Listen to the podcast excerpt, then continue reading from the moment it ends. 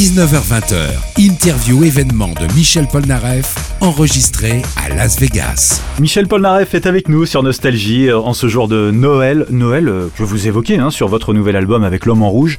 Mais alors là, on se rend compte quand même que Noël, c'est pas synonyme de grande joie hein, pour vous. Moi, je, je trouve que la période de Noël est une période très difficile parce que je pense que c'est une période de solitude également pour beaucoup, beaucoup, beaucoup de monde.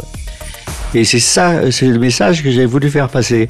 C'est une chanson, j'étais déçu par le fait qu'elle ait été accueillie euh, relativement froidement, parce que je pense que c'est une chanson qui méritait beaucoup plus que ça.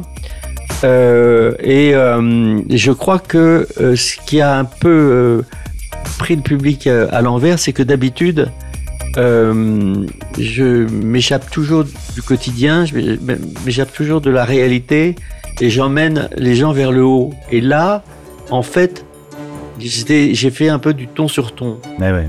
Michel Polnareff, je vous propose d'écouter justement L'Homme en Rouge, extrait de votre nouvel album Enfin, et on en reparle de cette chanson juste après sur Nostalgie. Sapin éteint, les boules tombent et cassent au son des peaux.